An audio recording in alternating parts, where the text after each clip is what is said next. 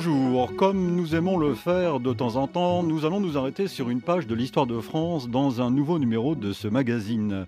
Nous allons en effet évoquer Napoléon, pas Napoléon Ier dont nous avons déjà parlé dans cette émission avec Thierry Lance par exemple. Non, dans la famille Bonaparte, nous avons choisi aujourd'hui le neveu de l'empereur Louis-Napoléon, devenu Napoléon III. L'historien Xavier Mauduit, un spécialiste de cette époque, vient de lui consacrer une biographie où l'essentiel est dit. Il est notre invité, il écrit ceci, notamment Napoléon III est un destin français, celui du dernier souverain que la France a connu, une vie qui résume une partie du 19e siècle. Né en 1808 sous les fastes de l'Empire de son oncle Napoléon Ier, il meurt en 1873, exilé en Angleterre au moment où la Troisième République s'impose en France. Évoquer Napoléon III, c'est définir par exemple ce qu'est le bonapartisme, cette fameuse notion de science politique. C'est aussi parler des arts, de la Renaissance, de la capitale française avec le baron Haussmann, de la politique étrangère de l'époque où déjà la Russie menait une guerre pour la Crimée, où il était question des chrétiens d'Orient, de la Chine même avec la guerre de l'opium. L'époque est donc passionnante, il fallait s'y arrêter.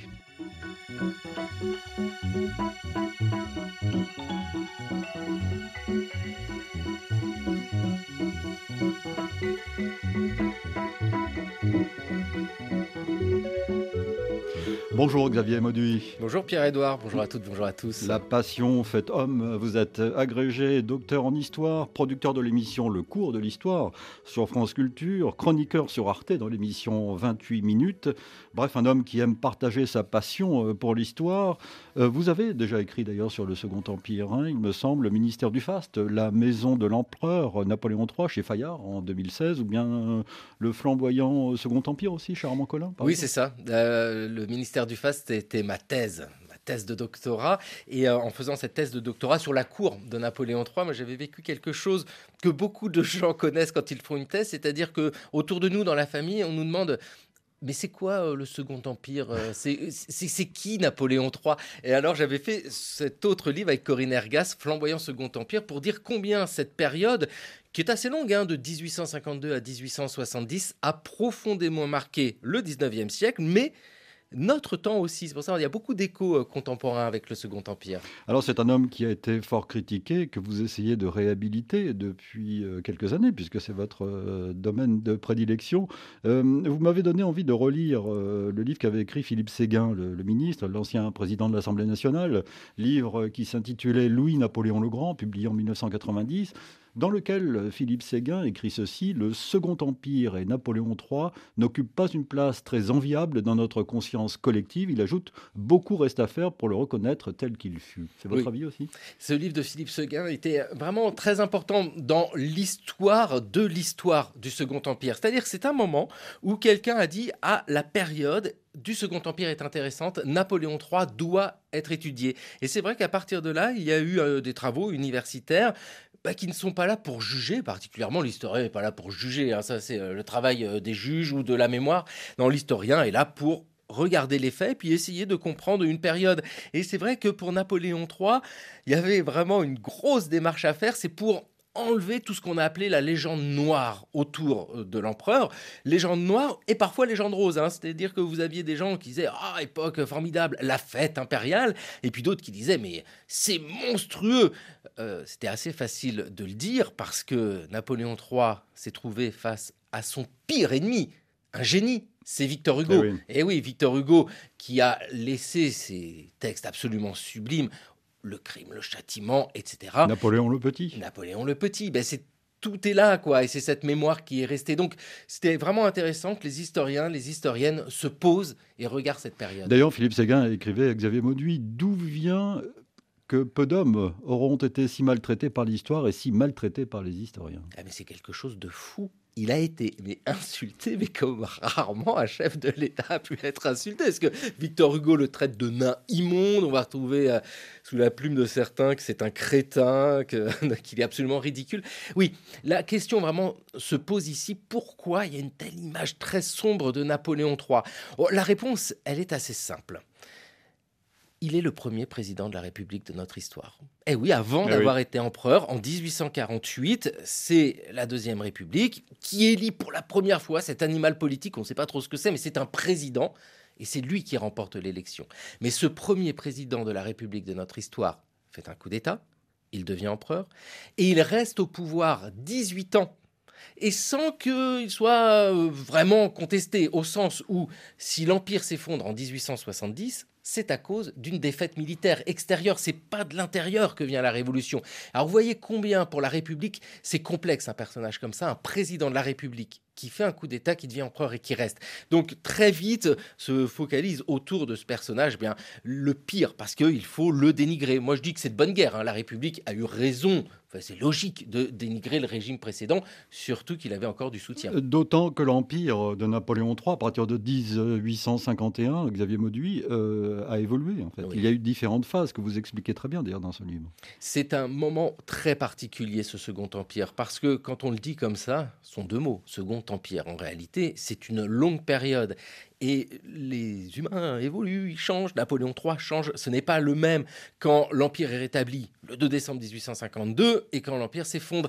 Il y a une évolution où on passe d'un empire clairement autoritaire, hein, ça rigole pas, à un empire beaucoup plus libéral. Pour vous le dire autrement, à la fin, dans ces années 1869-1870, l'empereur ne choisit plus ses ministres comme il veut. Hein. Ah, il doit regarder la majorité à la Chambre. Ça ressemble à un système un petit peu parlementaire. Ça ressemble un petit peu à ce qu'il y a en, Angleterre qui est le modèle, hein, le mhm. modèle anglais.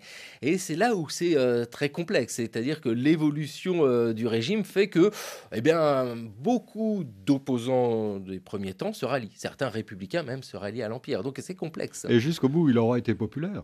Ah oui. oui, oui, parce que on a en mai 1870, donc quelques mois avant la chute de l'Empire, mais ça, personne ne sait encore que ça va être la chute de l'Empire, un plébiscite. Donc, euh, vous savez, ces formes d'élection où il faut répondre par oui ou par non à une question.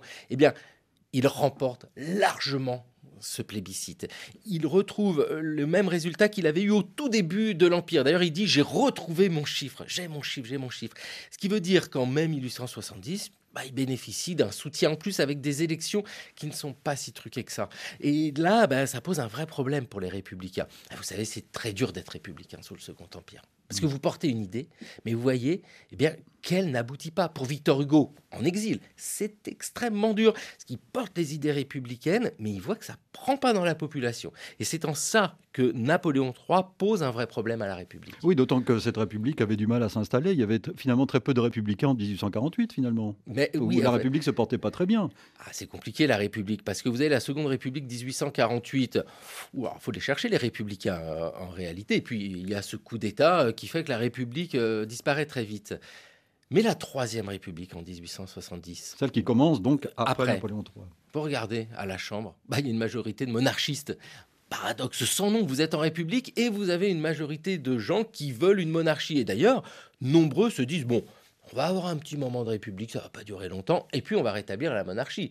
Xavier Mauduit, parlons de l'homme, parlons de Louis-Napoléon euh, Bonaparte, Napoléon III, euh, un drôle de personnage, hein. un personnage très secret, très, très énigmatique finalement. Émile Zola disait de lui que c'était un sphinx. Et euh, l'expression est très parlante parce que c'est ça, c'est un personnage qui est difficile à saisir, et cela s'explique aussi par son vécu. Il est né en 1808 et il est le fils d'un frère de Napoléon. Il est le fils de Louis, Louis qui est roi de Hollande. vous voyez, ce petit gamin qui naît, il est fils de roi, neveu d'empereur. commence plutôt pas mal dans la vie. On est en 1808 et l'empire de Napoléon se porte bien. Donc là, euh, pour lui, il y a tout un destin qui euh, est là, et puis Napoléon n'a pas encore d'enfant. Donc peut-être qu'un jour, il va devenir le successeur. On est dans un régime dynastique. Tout s'effondre en 1815. Napoléon a eu un fils, euh, le roi de Rome, mhm. mais avec Waterloo, c'est fini. C'est-à-dire que ce petit gamin qui a vécu euh, dans les palais impériaux et que c'était absolument euh, incroyable, hein, cet empire de Napoléon Ier, eh bien d'un seul coup se trouve sur les routes de l'exil. C'est un changement de vie radical et il va construire toute sa pensée depuis l'exil hors de la France avec euh, ses lectures, avec ses rencontres et il va mettre en place une vraie pensée politique et qui va le conduire toute sa vie. Avec un père un, petit peu distant mais avec une mère proche de lui, Hortense, la fille de Joséphine. Oui, Hortense de Beauharnais, alors une mère qui est une femme vraiment très forte dans cette histoire-là, parce que c'est une histoire qui est conduite par des hein, hommes et par des femmes. Elle était au plus près de lui. C'est vrai que Louis Louis Bonaparte, le frère de Napoléon, est un monsieur assez complexe. Il est très malade, il est sans cesse malade. Il, il va pas bien. Le couple ne s'entend pas. D'ailleurs, euh, ils vivent euh, largement séparés. Hein. On a même euh, dit qu'il n'était pas le père. On disait que la reine Hortense faisait des faux Louis. Mais non, pas du tout. Alors là, les historiens sont à peu près d'accord pour dire si, si, il est bien le fils de son père. Il n'y a pas de problème là-dessus. Mais c'est un couple séparé, tiraillé avec cette tension familiale. Hein, parce que quand l'oncle est présent, on a Napoléon Ier, c'est un poids sur la famille, c'est quelque chose qui envahit tout, qui envahit l'espace. Napoléon, c'est vraiment un moment très particulier de notre histoire. Et ce petit gamin bah, a sa mère qui est là et qui est vraiment dans son imaginaire quelqu'un d'essentiel parce que bah, ce lien euh, d'un fils à sa mère, mais aussi parce qu'elle lui transmet le culte impérial. Il a beaucoup réfléchi sur, la politique, sur euh, euh, le passé, sur ensuite l'état euh, de, de son pays, la France. Oui, il a beaucoup écrit, il a beaucoup réfléchi.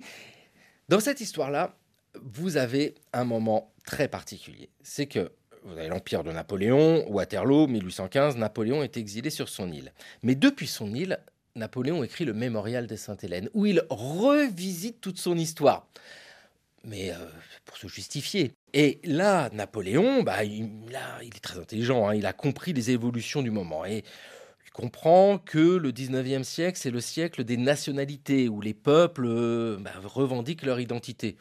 en réalité, Napoléon Ier, il n'a jamais pris ça en compte. Hein. Il mettait ses frères rois ici d'Espagne, euh, de Hollande, il s'en fichait complètement. Mais il a compris que c'était ça. Donc, dans le mémorial de Sainte-Hélène, il va reconstruire son histoire. Il va dire voilà, j'ai porté les acquis de la Révolution française partout en Europe. Le Code civil, j'ai porté ces idées-là, j'ai défendu les peuples. C'est cette lecture-là que va faire son neveu Louis-Napoléon. Il va lire le mémorial. Donc euh, il va avoir une construction très particulière de l'épopée impériale qui est pas celle qu'aurait un historien. Il commence par écrire, par exemple, des rêveries politiques. Oui, c'est beau, hein, parce que là, ça veut 1832. dire. vous avez dans ce titre le mélange des deux grands mouvements de ces euh, années 1820-1830. Politique. Ah, politique, c'est ce que je vous disais, c'est cette relecture de l'œuvre de Napoléon. Là, il a un peu plus de 20 ans. Là. Oui, c'est ça, il, est jeune, mais euh, il est porteur de ces idées-là. Et puis, à ce mot rêverie, c'est le romantisme. Parce que Napoléon devient un héros romantique. Et donc, il est à la fois dans le mythe, le mythe de son oncle, et à la fois dans le concret. Il y a des choses à faire. Napoléon, après la Révolution, a consolidé les institutions, il en a même créé beaucoup. Et eh bien lui, il veut reprendre tout ça à son compte. Et euh, le démon euh, de la politique le, prend très vite, en fait. Oui, oui, oui. Eh l'écriture, la réflexion, euh, c'est bien, mais c'est un homme d'action. Ah oui, ouais, une vie d'aventure. Oui. Une vie ah d'aventure. Parce qu'il réfléchit, ça c'est une chose. Mais dans le même temps, il participe. Il veut faire quelque chose. C'est un Bonaparte. Il est dans cet imaginaire-là que le Bonaparte doit agir. Alors, où agir? Bah, Il peut aller en France, il est exilé, interdit de séjour en France, très bien. Ah, mais l'Italie il se passe quelque chose en Italie. Il se passe quelque chose parce que l'Italie est alors un pays extrêmement divisé en plein de petits États. Et donc, il y a un mouvement pour l'unité italienne ou au moins chasser les Autrichiens qui occupent hein, toute une partie de l'Italie. Et donc, ça fait penser à son oncle d'ailleurs. Mais c'est ça. Ah Mais oui, parce que toujours s'inscrire dans l'héritage. Napoléon Ier, la campagne d'Italie, bon bah allez, hop, il va y aller, il, va être très vite déçu. Hein. Il va être déçu, bah, notamment à cause de son nom. Parce que les Italiens, bon bah ils sont contents d'avoir des soutiens, mais enfin Bonaparte, ça rappelle quand même des souvenirs. Hein. Ça rappelle que ce Napoléon qui était venu, il s'était fait roi d'Italie. Bon, donc on se méfie un petit peu. Il est un peu écarté, mais euh, c'est l'aventure dont il rêvait qui se passe mal. Hein. ça se termine mal. Euh, c'est une épidémie de rougeole qui sévit alors en Italie. Son frère aîné meurt de la rougeole et, c'est sa mère. Et c'est sa mère qui va le sauver en fait, Hortense. Hein. Mais des scènes absolument incroyables où Hortense traverse, euh, quitte la Suisse, traverse l'Italie, est à la recherche de son fils. Elle vient de perdre un de ses deux fils. Elle le retrouve. Il est malade. Elle le cache. Mais elle le cache euh, dans un bâtiment où se trouvent des soldats autrichiens, des officiers. Et il doit pas tousser. Il est malade. Donc elle fait tout pour le sauver et elle réussit à le sauver. C'est pour ça que c'est une vie euh, palpitante, à l'image aussi du 19e siècle.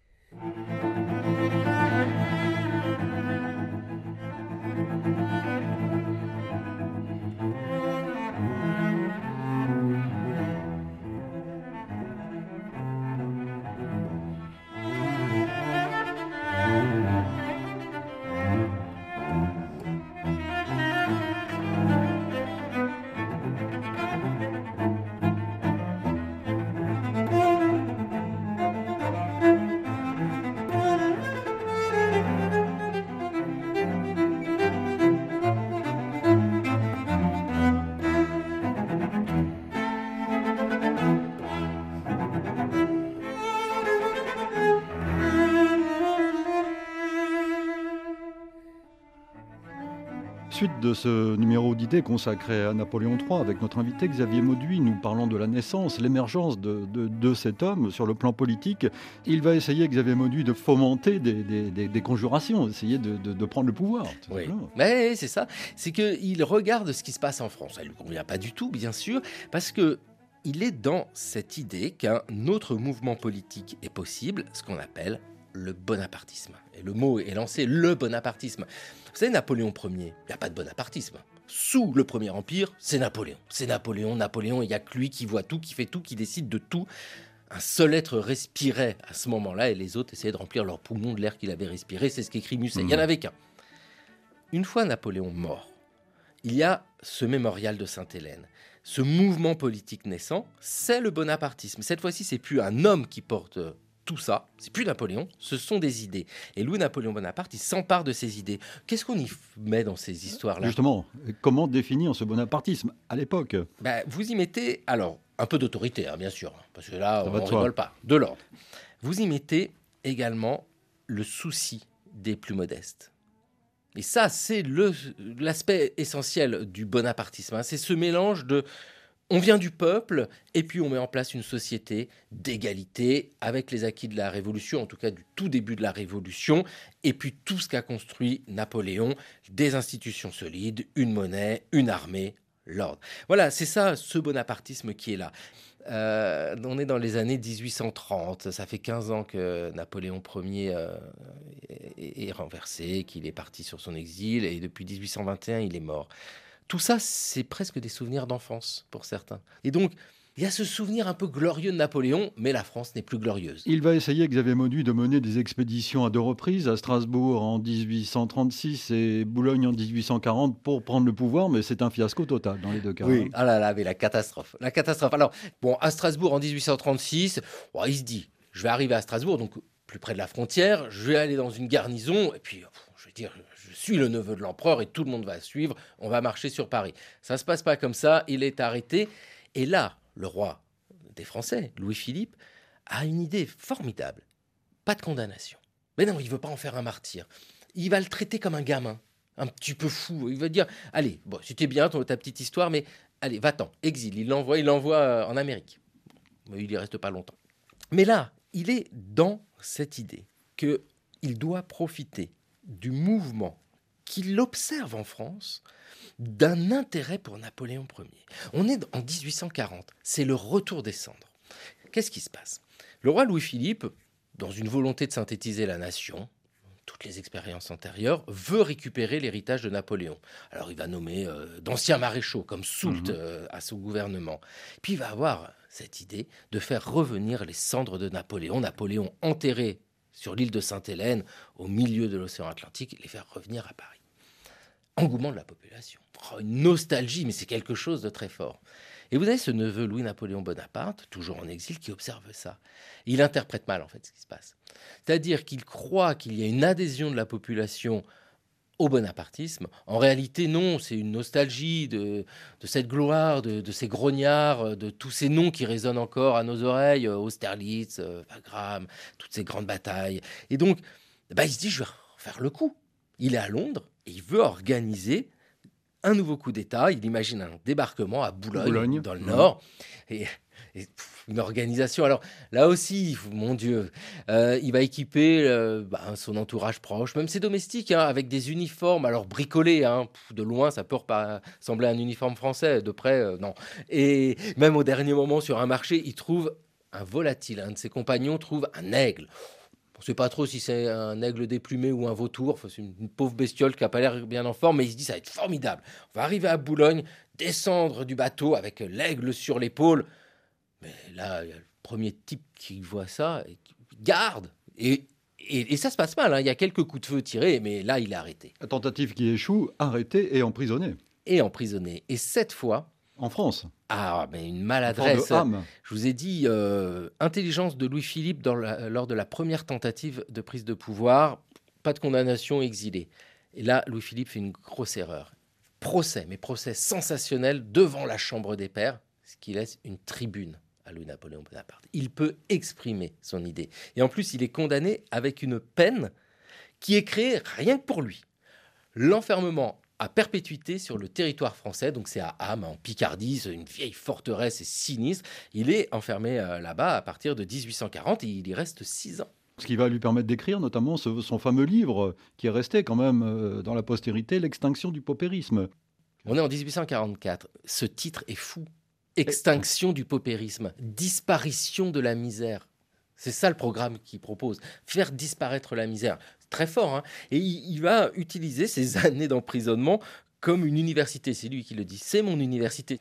Alors, Xavier Maudu, en, 1846, il arrive euh, à s'évader. Oui. Et donc, 1848, euh, c'est la Révolution. Euh, Louis, philippe est en difficulté, naît la République, et c'est là qu'il décide de se présenter. Comment ça se passe à la présidence? Bah, Ça, c'est un, un, moment très particulier de notre histoire, parce que, bah, vous l'avez dit, il s'évade. Il s'évade depuis une manière un peu rocambolesque. Hein. Là aussi. Ouais, ouais, là, c'est une vie d'aventure, hein, c'est un aventurier. Ah, mais vraiment, vraiment, il s'évade déguisé en ouvrier, mais depuis toute son existence, il a ce côté mystérieux là qu'on évoquait. Hein. il était dans les complots italiens, il est dans les trucs d'évasion et tout. Donc, il est en exil en Angleterre quand il apprend qu'il y a une révolution en France qui a chassé le roi et proclamé la République. Ah, il regarde de nouveau vers la France. Il se fait élire, parce que c'est des moments où on pouvait être élu dans plusieurs départements comme député. Alors il se fait élire, mais il revient pas. Et là, il se crée une posture. Je ne veux pas semer le trouble. Non, non, euh, l'exil est toujours là. Il revient pas. L'exil est levé. Ah, il revient et la République décide que le chef de l'État sera un président élu au suffrage universel masculin. Premier président donc de notre histoire. Hmm. Et il se présente et il est élu et largement élu. Alors pourquoi est-il élu d'ailleurs? Parce que la question est intéressante. On se dit mais pourquoi il est élu? Il n'a jamais vécu en France si ce n'est euh, dans son jeune âge. Eh bien, il est élu parce qu'il a pu lentement construire pendant ses années de prison ses réseaux par des journaux, par des correspondances. Les réseaux bonapartistes se sont vraiment euh, construits, euh, ont tissé un maillage dans toute la France. Et donc, il bénéficie de soutien, de réseaux considérables et de son nom.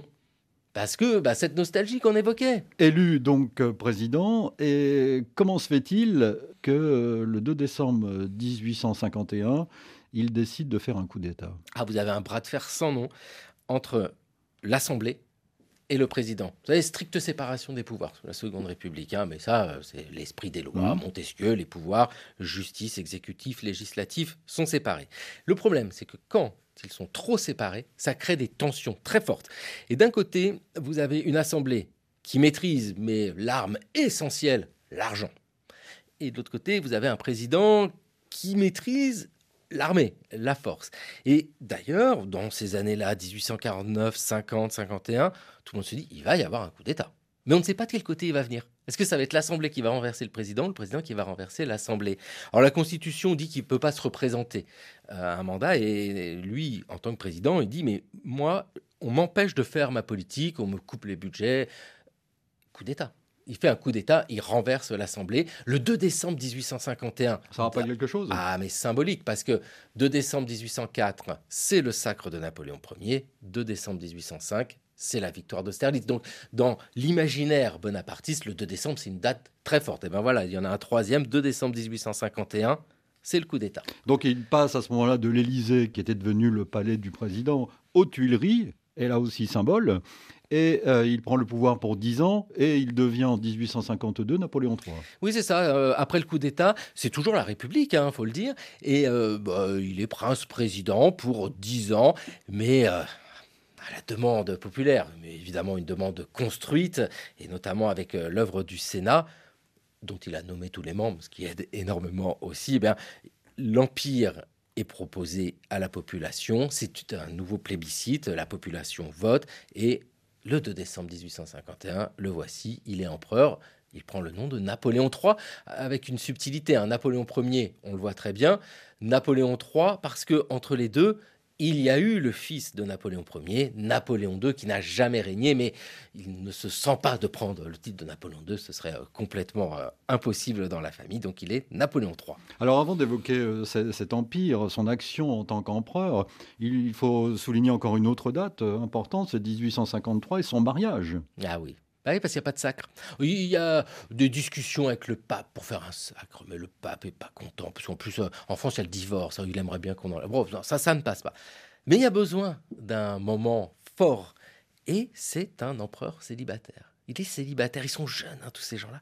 Et il y a cette jeune femme qu'il rencontre, dont il tombe amoureux, et je crois qu'on peut vraiment parler d'amour. C'est Eugénie, euh, une espagnole, Eugénie de Montero de Gazman, une noble, hein, très très très noble espagnole. Tombe amoureux, il décide de, ce mariage. C'est important, c'est un mariage d'amour. Ah, et puis c'est une proclamation qui est parmi les plus beaux textes d'ailleurs euh, politiques, mais euh, intimes, où il annonce qu'il aurait pu, comme beaucoup l'auraient fait, choisir une princesse européenne parce que des alliances dynastiques, c'est comme, ça. c'est comme ça que ça se faisait. Mm. Mais que lui, il a fait le choix de l'amour. Et là aussi, hein, c'est très important parce qu'il se démarque des autres. Je suis Bonaparte, je ne suis pas comme tous ces rois, etc., qui sont issus de vieilles familles. C'est autre chose qui se met en place. Alors c'est là qu'apparaît un nouveau cérémonial, une nouvelle cour en quelque sorte. Ça c'est un domaine que vous connaissez bien parce que vous avez écrit euh, sur ce sujet euh, spécifiquement et vous développez euh, cet aspect-là de Napoléon III dans ce livre publié au PUF, Napoléon III. il apparaît une nouvelle cour. Oui. Et, apparaît, apparaissent les fastes, les balles. Enfin c'est une époque joyeuse, en tout cas pour dans cet univers-là. Là, on est au cœur de ce qui est resté du Second Empire. Une expression qui a été résumée par euh, euh, la, fête impériale. Mm. c'est ça, c'est la fête impériale. Mais c'est plus tardif hein, qu'on a utilisé euh, cette expression. On est au cœur de la problématique de Napoléon III. Ah, il est légitime, hein, bien sûr, mais c'est pas facile. Regardez. Il a fait deux tentatives de prise de pouvoir, ça s'est mal passé. Six ans de tôle. Évadé c'est quand même un tolard en cavale. Hein. Il a été président de la République, il a fait un coup d'État. C'est pas, pas super légitime tout ça. Et il ne bénéficie pas, comme son oncle, des grandes victoires militaires. ce qu'il a fait en Italie, c'est pas glorieux, hein, c'est pas bien terminé. Donc il a besoin de légitimité. Et il fait le choix du faste. C'est-à-dire que quand vous mettez quelqu'un dans un palais avec des dorures partout, des gens en uniforme somptueux, des femmes magnifiques, et c'est vraiment écrit hein, que les femmes doivent être belles, les épaules dénudées, des robes incroyables, vous envoyez un message. Un message à la population française et au monde entier. Au monde entier parce que vous dites ça va bien.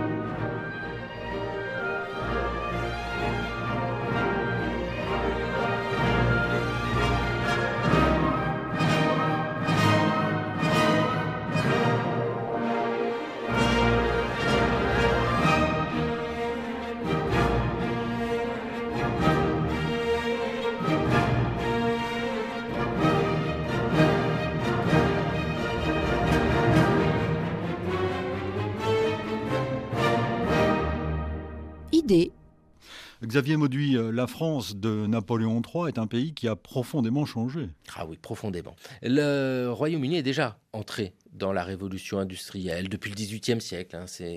C'est un processus vaste, l'industrialisation. La France commence tout doucement à y rentrer. Et Napoléon III met tout en place pour accélérer ce processus. C'est-à-dire qu'il va mettre en place et favoriser hein, les systèmes bancaires, les systèmes de la finance, toute l'industrie pour développer le chemin de fer, qui reste le moteur euh, de cette industrialisation, euh, le nombre de gares qu'il a pu inaugurer. Et quand aujourd'hui encore, sur une carte de France, on regarde les gares comme ça, et, on regarde la date de construction des gares, on dit, ah bah oui, tiens, c'est encore Second Empire. Il y en a tellement du Second Empire, les grandes gares parisiennes, c'est Second Empire. Il développe l'industrie en France avec une vision qui là aussi dénote, c'est qu'il est baigné par des idées d'économistes euh, comme euh, Michel Chevalier et tant d'autres qui veulent mm, favoriser le libre-échange. On est dans une période de protectionnisme. Hein. Le 19e siècle, c'est le protectionnisme, c'est chacun chez soi, des droits de douane. Et lui, il dit non, non, non, non, faut valoriser le libre-échange, le commerce, le transport. C'est ce qu'il va faire avec la Grande-Bretagne. Oui, c'est exactement ça. Il va faire en 1860 un traité de libre-échange avec la Grande-Bretagne, peut-être pas aussi abouti qu'il aurait voulu, mais qui est une révolution commerciale. Quand on parle Second Empire, Xavier Mauduit, on parle tout de suite euh, baron Haussmann. Aussi, bien Transformation profonde de Paris, la capitale française. Et le baron Haussmann, qui est appelé hein, pour être préfet de la Seine et donc conduire les travaux de Paris, ne serait rien sans Napoléon III. Enfin, tout le monde est conscient que c'est la volonté de Napoléon III. Pourquoi ce désir de changer Paris? Parce que Paris ressemble alors à une ville médiévale. Hein. Paris n'a pas bougé, ce sont des rues étroites, des maisons à colombage, il n'y a pas d'égout.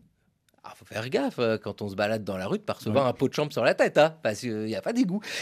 Et lui a vécu en Angleterre. Il a vécu à Londres. Londres qui a connu le grand incendie de 1666.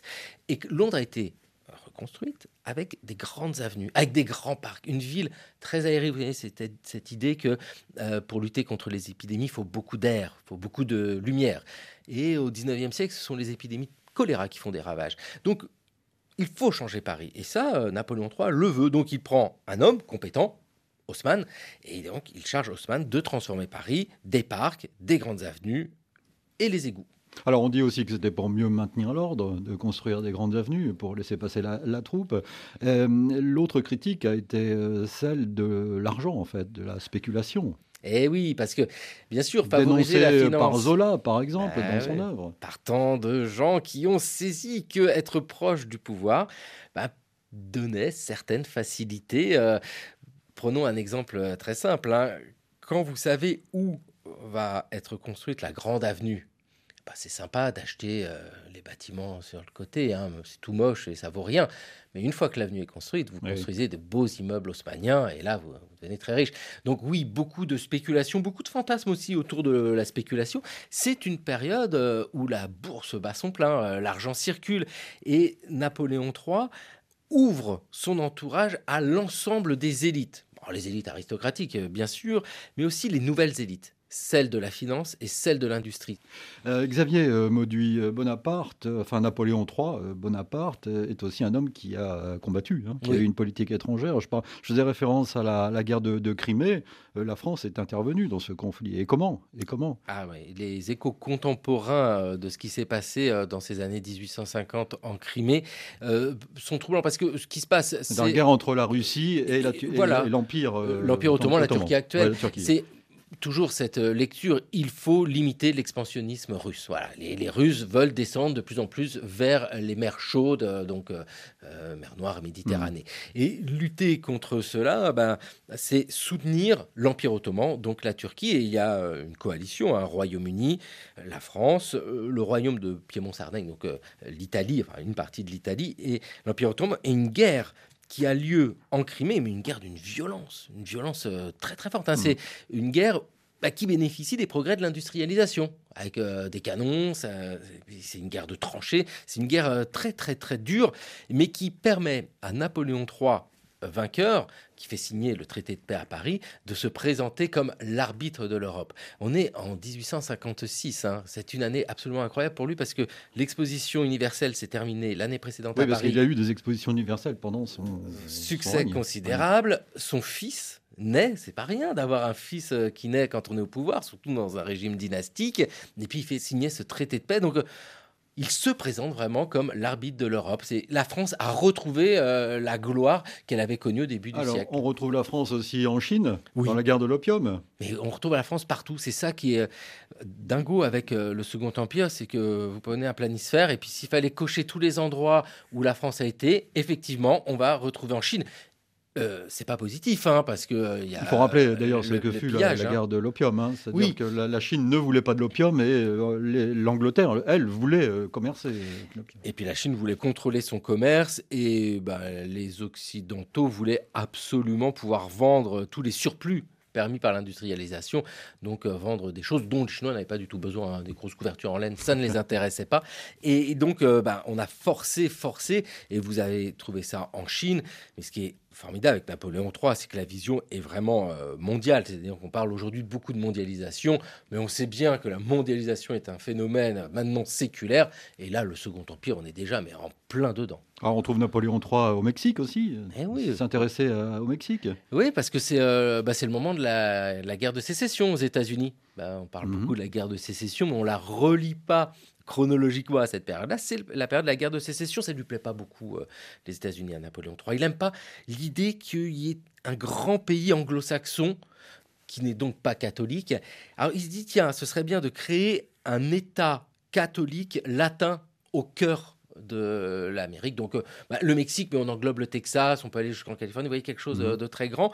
Et il soutient effectivement cette expédition, bon, qui s'avère un désastre, un désastre. Mais là encore, hein, euh, dans la lecture des faits du moment, ça aurait pu être une réussite absolument grandiose. C'était très mal préparé et il a été trompé, il faut le dire complètement, avec Maximilien le frère euh, de François-Joseph, euh, l'empereur euh, d'Autriche, mhm. le mari de Sissi, on connaît bien Sissi, l'impératrice, et toute cette famille-là, qui devient empereur du Mexique avec le soutien de la France.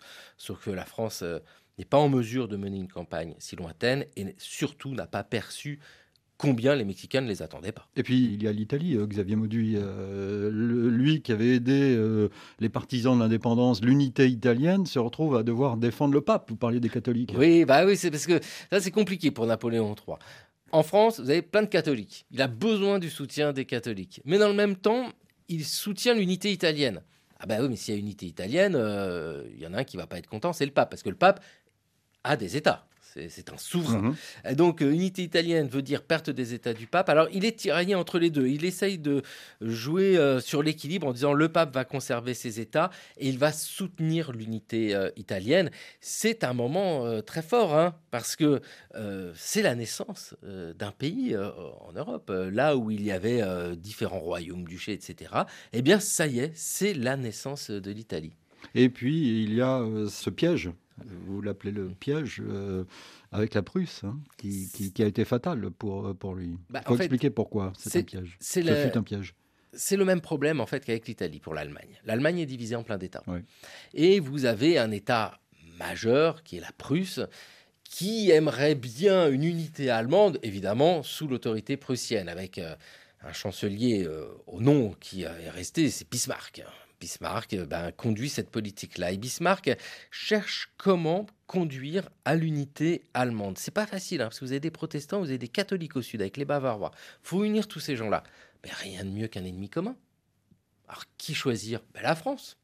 Et donc, Bismarck va construire un piège qui va pousser les Français à, déclarer, la guerre. Oh, euh, le piège, il est extrêmement simple. Le trône d'Espagne est vacant les Prussiens proposent quelqu'un de la famille Hohenzollern, donc euh, de Prusse. La France dit je peux pas, je peux pas parce que je vais avoir. C'est l'encerclement là. C'est l'encerclement, c'est pas possible. Très très très bien, dit le roi de Prusse, c'est pas pas un problème. Et la France euh, demande euh, confirmation. Et là, Bismarck s'arrange, traficote une dépêche, un, télégramme, pour rendre la réponse extrêmement insultante. Pour dire, bon, les Français, vous nous enquiquinez, en gros. Et la France est vexée. Et donc la France entre en guerre. C'est la dépêche d'Ems. C'est la dépêche d'Ems. Et ça, c'est le piège voulu par Bismarck. Bismarck voulait cet ennemi comme un ça y est, il l'a, c'est la France. Et ça a été fatal. Oui, parce que la France était très mal préparée. Euh, vraiment, euh, elle n'a pas mesuré, et c'est un peu euh, quelque chose là aussi qui dépasse l'histoire du Second Empire avec la certitude de la grandeur, alors que bon, bah, faut, sûre de sa force et elle se fait euh, laminer euh, par la Prusse. Hein. C'est en l'espace euh, en septembre 70. Voilà, c'est ça. La, guerre, c'est cet été 1870 et le 2 septembre, c'est terminé. L'empereur qui est parti hein, combattre parce que il fallait qu'il soit à la, tête de ses troupes. Ben, l'empereur est fait prisonnier dans la ville de Sedan. donc les, Allemands envahissent la France, ah Paris, et ensuite c'est l'épisode de la Commune, enfin tout ce, que, tout ce que ça a provoqué après. C'est ça qui incroyable dans cette période-là. Le 2 septembre 1870, l'empereur est fait prisonnier. Le temps que la nouvelle arrive à Paris, deux jours. Le 4 septembre, la République est proclamée. Elle est proclamée qu'à Paris. Hein. D'ailleurs, ce n'est pas un mouvement populaire dans toute la France. Et la République continue la guerre. Donc Napoléon III, lui, est prisonnier. Puis après très vite envoyé en exil en Angleterre. Mais la République continue la guerre. Et puis cette euh, guerre conduit euh, à des fractions à l'intérieur même de la République avec la Commune de 1871. Ce qui est ici important, c'est que il n'y a pas de rapport en vrai entre Napoléon III et la Commune. Mais c'est vrai que la période, le traumatisme de la défaite face à la Prusse, de la perte de l'Alsace-Lorraine, l'Alsace-Moselle et la Commune, une série de traumatismes font que les Français sont chaos debout. En plus, il y a les indemnités à payer à l'Allemagne qu'on a payées et qui étaient vraiment gigantesques. Donc il y a un fort traumatisme. Bon, avant de se rendre compte que la République va poursuivre une grande partie des politiques et que ça va continuer. Mais en attendant, l'empereur, l'impératrice et le prince impérial sont en exil.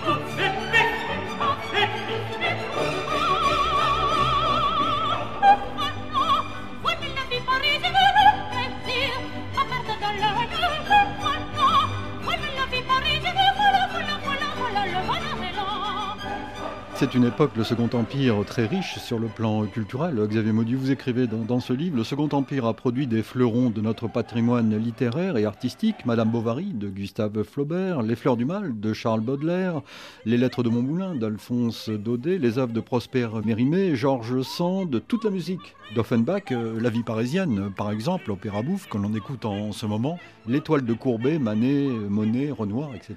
Bah, Pierre-Edouard, merci. Hein. Non, mais merci de le rappeler tout ça, parce que euh, dans la volonté de dénigrer le Second Empire, il y a eu une rupture qui s'est opérée entre toutes ces œuvres et la période qui les a produites. C'est la période d'Offenbach, c'est c'est la vie parisienne. Et euh, Madame Bovary, c'est quand même pas rien quand on l'évoque parmi les grands romans français. Mais toutes ces œuvres sont nées de cette période. Pas Napoléon III qui a fait ça, mais l'état d'esprit était là pour permettre euh, cela. Oui, parce que Napoléon III, par exemple, était à l'initiative du Salon des Refusés euh, en, peinture. En 1863, parce que c'était un monde très particulier, celui des arts. Hein, L'Académie des Beaux-Arts, l'École des Beaux-Arts décidait de tout. Donc les peintres envoyaient leurs tableaux, ils disaient oui, non, ça, non, non, on n'expose pas. Au salon. Le salon, c'était un moment très important parce que les peintres qui étaient exposés étaient sûrs d'avoir des commandes. Même si on est un grand artiste, faut manger à un moment, donc faut vendre. Et ils en ont refusé beaucoup et ça a vraiment euh, créé des tiraillements. Et c'est Napoléon III qui s'est dit, bah, dans ce cas-là, on va créer un salon des refusés dans lequel euh, sont exposés des gens comme Manet, le déjeuner, sur l'air. Ben, voilà. Et, donc, c'est ce compromis, en fait, sans cesse que voulait Napoléon III. Vous savez, c'est un homme complexe, on l'a dit souvent, et il y a une boutade qui lui est attribuée, mais qui résume bien le bonhomme. Napoléon III euh, disait qu'il était socialiste que l'impératrice était euh, légitimiste, que le duc de Morny, son demi-frère, était orléaniste, et qu'il y avait qu'un seul vrai bonapartiste, c'était Persigny, un de ses ministres, et il rajoutait « mais il est fou euh, ». Mais c'est cette euh, complexité du bonhomme, c'est-à-dire que c'est-à-dire que c'est à la fois celui qui a fait un coup d'État, mais celui qui a desserré la, le contrôle sur la presse de l'époque. Euh, le droit de grève, c'est lui. Bah, voyez, C'est pour ça que euh, l'idée n'est pas tant de réhabiliter, de pas réhabiliter euh, Napoléon III. c'est l'éloge de la complexité, là aussi. Hein. C'est exactement ça. C'est montrer que la période a été très riche. Il s'est passé des choses qui ont des échos encore aujourd'hui. C'est pour ça que c'est intéressant, et vous l'avez bien évoqué à l'échelle mondiale. Euh, il faut parler de l'Algérie, par exemple. Euh, L'Algérie sous le Second Empire, c'est quelque chose de très particulier. Napoléon III se rend en Algérie, il fait deux voyages en Algérie. Pas rien, un souverain qui va en Algérie avec une vraie vision, avec l'idée que euh, le pays doit accéder à un statut très particulier, que ses habitants sont des habitants qui ne doivent pas être inférieurs aux Français. Enfin, vous voyez, tout, c'est pas un monde noir ou blanc, le Second Empire. Il est beaucoup plus complexe, il est beaucoup plus coloré. C'est peut-être ça aussi la fête impériale. Un Napoléon pas si petit que ça, finalement. Mais non, pas si petit que ça. Et puis, sa mort en 1873, le 9 janvier 1873, c'est une page euh, qui se tourne, bien sûr, et qui, pour les Français, les Françaises, eh bien, faut entrer cette période-là très vite dans un autre domaine, qui est un peu celui de la nostalgie de l'enfance, du passé, d'un autre temps. Mais dans cette longue histoire, il y a un personnage qui euh, demeure émouvant, essentiel, c'est l'impératrice Eugénie, qui survit à Napoléon III et qui meurt en 1920. C'est une vieille dame qui a vu la Première Guerre mondiale, qui a tout traversé. Vous voyez, euh, cette histoire du Second Empire, ce moment qui se réduit à des dates, hein, parce qu'on fait de la chronologie, 1852, 1870, en réalité un écho beaucoup plus large. Et cette époque vraiment interroge sur la façon dont on écrit l'histoire. Ah oui, oui, oui, c'est ça. hein, c'est Pourquoi euh, à une époque le, euh, le Second Empire est discrédité alors qu'après euh, il y a une sorte de réhabilitation? Pourquoi? Pourquoi ces vagues euh, Oui, c'est c'est le rapport que nous pouvons avoir à notre propre passé, où les choses ne peuvent pas être entièrement jetées ou gardées sans être contextualisées et comprises. Ça fait partie de notre passé, c'est-à-dire on ne peut pas le nier. Et il faut le travailler sérieusement, mais c'est ce que font les historiens et les historiennes, avec cet écho très contemporain. Celui qui pose problème à la République, c'est Napoléon III. Au moment du Second Empire, Napoléon Ier, c'est déjà un personnage de légende. C'est déjà un homme de l'histoire. Mais Napoléon III a proposé un système politique qu'on appelle le césarisme, avec de l'autorité, de l'attention, allez, au plus modeste, qui fait que ça gêne pour la République. Parce que on va retrouver cet écho-là, le bonapartisme, encore longtemps après, et même en France sous la Ve République, et j'ai envie de dire partout dans le monde, dès que le pouvoir autoritaire joue sur le soutien populaire, l'appel au peuple, avec l'attention portée aux plus modestes, donc le, côté social, bon bah on a euh, ici euh, quelque chose qui est vraiment d'inspiration de, je dis pas de la pensée de Napoléon III, mais de la pensée de son temps, dont il est un bon représentant. Merci Xavier Mauduit et merci notamment pour votre passion qui fait plaisir à écouter. Les auditeurs ont pu l'apprécier. Merci beaucoup Pierre-Edouard. Votre livre s'intitule tout sobrement Napoléon III. Il est publié au PUF. C'est la fin de ce numéro du magazine Idée, réalisé comme les autres par Vanessa Rovensky. Je vous rappelle que vous pouvez retrouver toutes nos émissions sur le site de la radio et sur votre moteur de recherche préféré. Nous vous donnons rendez-vous samedi pour une semaine d'actualité et dimanche pour de nouvelles idées. Dans un instant, un point sur l'actualité du monde sur RFI.